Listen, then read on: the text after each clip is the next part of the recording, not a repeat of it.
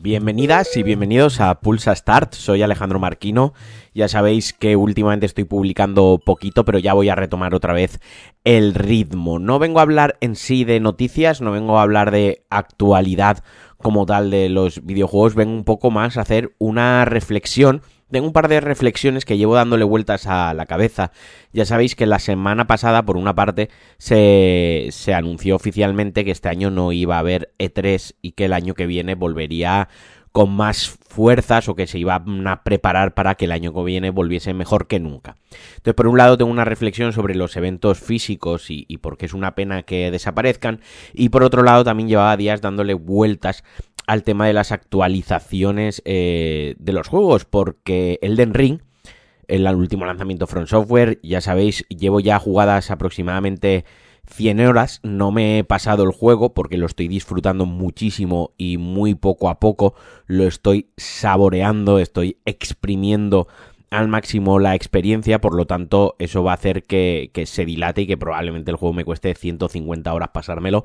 y, llegar a, contaros qué me ha parecido el juego. Bueno, eh, después de 100 horas ya, os, ya podría hacer un análisis del juego, o sea, me falta ver la historia, ¿no? Cómo acaba el juego, pero... Pero vaya, esto viene un poco más por el tema de que han lanzado esta noche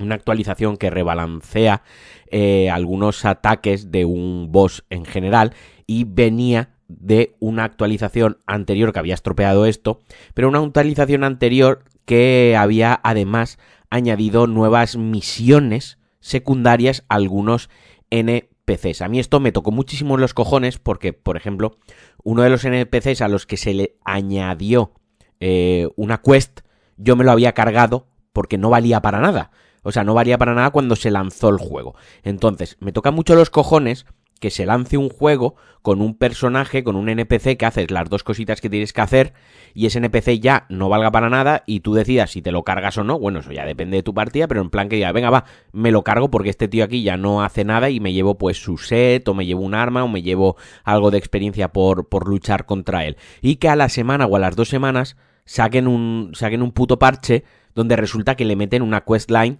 a ese personaje. ¿Estamos tontos o qué? O sea, quiero decir,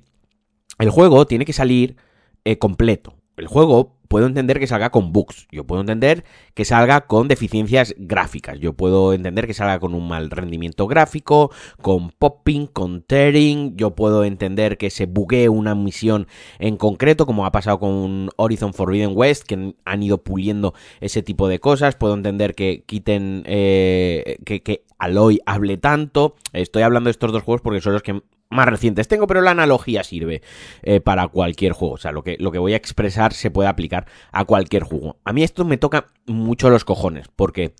el asunto está en que se está castigando, se nos castiga, se castiga al usuario, al comprador, al jugador, que va el día 1 y se gasta 80 euros, 90 euros, 200 euros en una edición eh, repolludísima se le está castigando, porque si tú te esperas medio año a que saquen todos los parches que tienen que sacar para solucionar un bug, para solucionar una quest que se queda enganchada y no te da un trofeo. A mí los trofeos me la pelan muchísimo, o sea, yo me paso los, los trofeos por el arco del triunfo, pero sé que tengo colegas que les encanta platinear un juego. Entonces, pues si hay un bug que no te deja acabar una secundaria, por lo tanto no puedes sacar eh, el trofeo de la misión de no sé qué, pues oye, te, quedas sin platinearlo o te tienes que esperar a que lo arreglen, qué tal, pascual. Entonces, la experiencia que recibe el usuario que compra el juego día 1 a 80 euros y la experiencia del jugador que compra el juego eh, dos meses después de segunda mano o en una oferta de la Store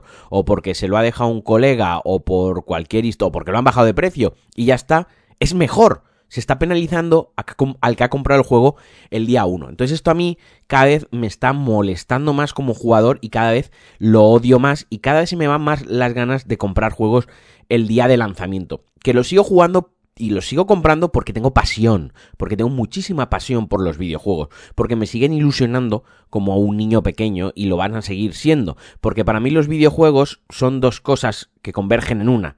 Los videojuegos son obras de arte y obras culturales que convergen en el punto exacto en el que también son juguetes, son entretenimiento. Entonces, mm, yo, pues bueno, o sea, sigo cayendo en el, en el comprar los juegos día uno, pero me toca las narices que saquen un parche donde me metan unas questline que yo ya me voy a perder. Es que llevo 100 horas al puto juego. Es que llevo 100 horas. Es que a ese tío me lo cargué cuando llevaba 20 horas jugando porque lo recuerdo. ¿Qué hago ahora? ¿Qué hago? ¿Me tengo que pasar otra vez, otra vez, otras 150 horas,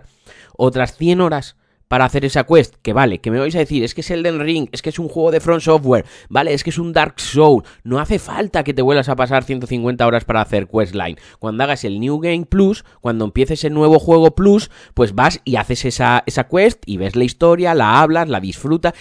eso ya lo sé yo, como jugador de, Dark, pero porque tienen los Dark Souls, o los Souls, o los juegos de From, tiene esta peculiaridad, tiene esta particularidad. Pero esto se puede extrapolar a otros juegos diferentes que a lo mejor pues te da tremendísima pereza empezar otra puta partida. Y que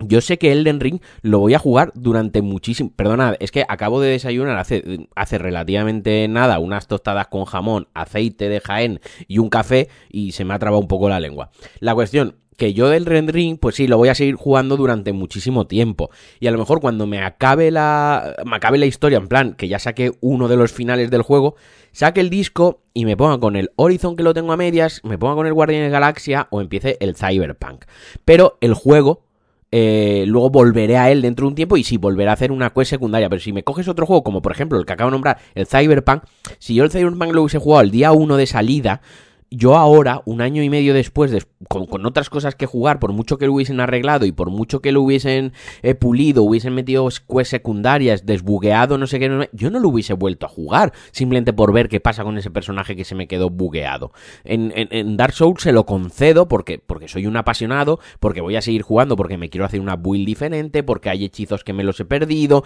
y porque yo juego a los, a los Dark Souls, yo juego de una manera muy concreta, que es la primera vez que juego, no miro ni un puto vídeo, ni miro una putísima guía, o sea, yo me lo paso con, lo que tengo, me dejo 200 cosas por el camino, utilizo armas que a lo mejor mm, no son las más eficientes ni son las mejores, y ya en la segunda vuelta ya es cuando me cojo una guía y digo, venga, va, voy a ver, voy a hacer estas quests, voy a hacerme una build de destreza y, fe, ¿no? Voy a hacerme una de, full fuerza y empiezo a mirarlo, pero os digo, es la particularidad de estos juegos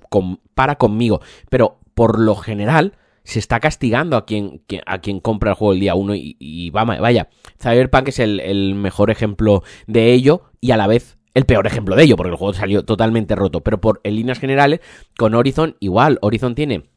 algunas pequeñas tonterías de, de, popping y algunas pequeños, unos pequeños bugs en la interfaz gráfica que cuando te subías a la montura pues no siempre te recordaba el tutorial de cómo se utiliza la montura y se quedaba ahí fijo por muy minimalista que hubieses puesto y configurado el HUD pues joder si has jugado la semana de lanzamiento y te has fundido el juego en 5 o 6 días, que hay gente que lo hace y que los disfruta así y que, y que les mete caña a tope porque a la semana siguiente sale otro lanzamiento y porque se pegan unas viciadas de las que yo ya no soy capaz de jugar y que los envidio y oye, se han tenido que comer el puto juego así. Y si yo me espero ahora medio año a que me lo metan en el PlayStation Plus Now, mis cojones por detrás, eh, gratuito, pues lo voy a jugar encima mm, con la suscripción y bien. Entonces has penalizado a quien te ha apoyado el lanzamiento de día 1. A mí eso me parece feo por una parte, feo, pues un arma de doble filo, está bien que puedan actualizar juegos, que puedan arreglar juegos, esto no es nuevo, esto ya viene desde, desde PlayStation 3, incluso desde más atrás, está guay que, que tengan esas herramientas, pero a veces esas herramientas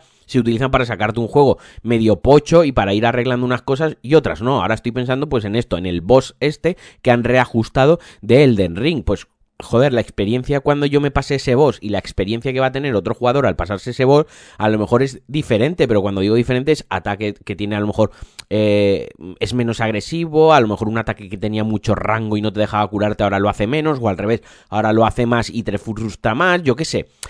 No sé, estoy un poco mosqueado con ese... con, con cómo, cómo se está utilizando la herramienta de ir actualizando e ir sacando updates de los juegos. Dicho esto, eh, Front Software, Bandai Namco, que sé que me escucháis, que os lo ponéis el podcast cada mañana en la oficina por la megafonía general. Arreglad el puto apartado técnico, coño, que el quiero que el juego vaya a 60 frames estables en PlayStation 5, que me he gastado 80 panochos en el puto juego de Play 5, que me he comprado una putísima consola el día que salió de nueva generación y el juego tiene unos drop frames de cojones. Hostia, arreglad el juego. Para eso, para eso sí, para eso no sacáis bug. O sea, para eso no sacáis un fixed. Para eso no sacáis un, un,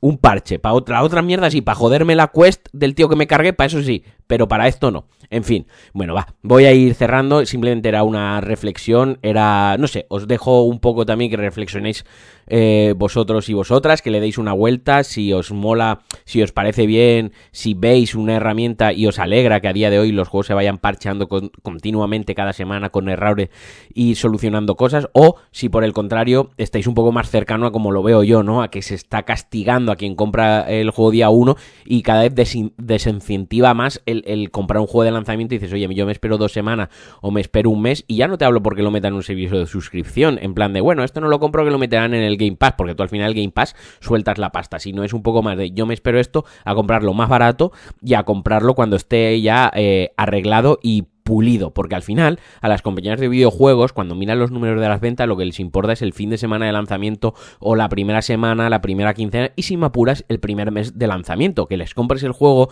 tres meses después, honestamente a ellos se la suda también un poco. Y bueno, hasta aquí el Pulsastar de hoy, no era una noticia como tal,